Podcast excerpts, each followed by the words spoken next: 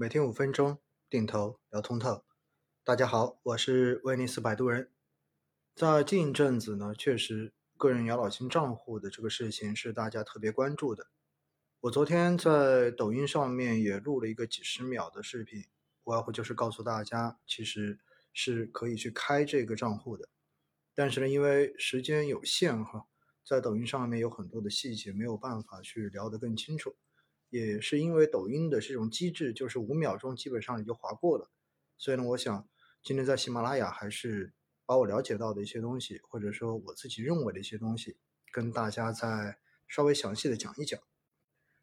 对于个人养老金账户呢，它本身这个账户里的钱是专款专用，也就意味着你把钱存进去，未来等到退休之后你才能够取出来。在中间你是没有办法再把钱给划出来的，这是它的一个基本特征。所以呢，存在里面的钱，你可以把它理解为是一个强制储蓄的动作。作为国家来讲，肯定是希望大家能够提早的为退休之后的自己做好准备。毕竟未来的这种社会养老的压力是比较大的。那如何才能够鼓励大家去做这个事情呢？所以呢，就出了这样一个叫做税收递延的。计划所有的税收递延哈，确实就并不是说不收你的税，但是呢，它可以在你把这个钱存到这个账户里面的时候，每年以一万二的额度为限，是可以暂时在你的个人所得税税前进行扣除。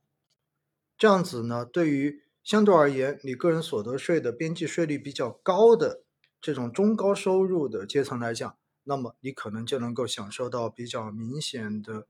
目前的这种税收优惠，比如说最高的边际税率个税是百分之四十五，那么一年这个一万二交进去，可以帮你在当年度看上去节省下来的这一个个税达到五千四百元，这是上限。但是这个税什么时候收呢？等到未来你退休了，不管你是选择一次性领取还是按月领取。总之，你每次领取额都会按照百分之三来收取你的个人所得税。大家记住了，是按照你的领取额，并不是说按照你最开始存入的本金，也不是说按照你投资所产生的收益。因此呢，从这点来讲，哈，它其实跟基金中间的后端收费是有点像的。所以有很多朋友就想了，那未来如果这个钱真的，经过了几十年的投资之后，已经本利和变得很大了。那个时候再被收百分之三，哎，特别的不划算。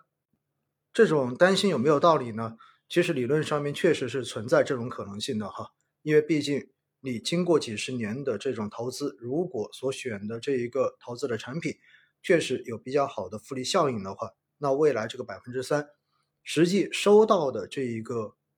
个税，可能比你现在抵掉的还要多很多。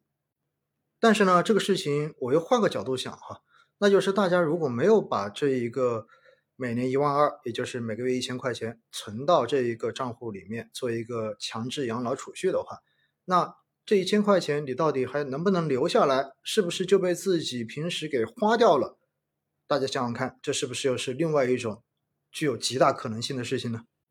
所以我觉得，单纯从这个角度去考虑，就产生了顾虑，其实没有什么太大的必要。毕竟未来的这一个投资是几十年的事情，最终如果真的这个投资产生了非常高的收益，那个时候其实你去交百分之三，可能你也觉得没有什么太多的影响。但是回过头来想哈，这个税收递延的政策，其实对于目前的这一个收入不高，而且。你所缴纳的个税边际税率比较低的人群来说，你能够感受到的这一个税收的优惠，可能就真的不是很明显。至少从目前的这一个税收递延优惠的政策来看，吸引力就不会显得有很大了。所以呢，我自己还是建议哈，就是如果你确实是每个月有固定拿工资，每个月有固定缴纳个税。而且呢，你缴纳个税的这个边际税率相对而言还比较高的话，那选择每年一万二去存到这样一个养老账户中间，还是推荐的。也有朋友会问到说，我现在用基金定投去准备养老，难道不好吗？为什么要用这一个养老金账户去进行准备呢？其实这是两个不同的事情哈，并不是说做了前面那个就不能做后面这一个，因为毕竟现在被划入个人养老金的这个账户可以选择投资的相关产品的这一个大致的属性来看，其实都是偏中低风险的产品，也就意味着它更多考虑的是资金的安全性和稳定增值的可能性，并不是高风险高波动的产品。实际上就意味着国家其实推出这样一个政策，鼓励大家去进行个人养老金的准备，其实还是希望它的安全性要非常的高，让大家在退休之后，这个账户里面的钱大概率应该是有不错的收益积累的。我们也知道哈，如果你的投资时间越长，哪怕你的收益很低，但是只要你的波动小，到最后也能够。有机会产生非常高的复利收益，这就是养老金账户推出选择相关的这一种低风险产品的根本出发点。所以，大家开设了这一个个人养老金账户之后，另外再通过基金定投为自己的将来去做更多的准备，两者都做，何乐不为呢？那么现在呢，个人养老金账户的这一个试点哈，是在全国三十六个城市开始试点，先试点一年。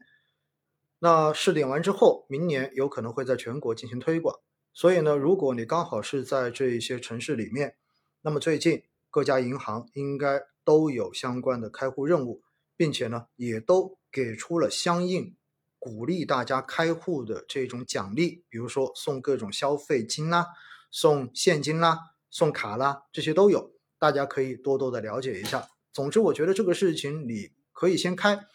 开完之后先把钱存到这个账户里面，你就可以取得一个在明年个税清缴时候的一个抵税的凭证。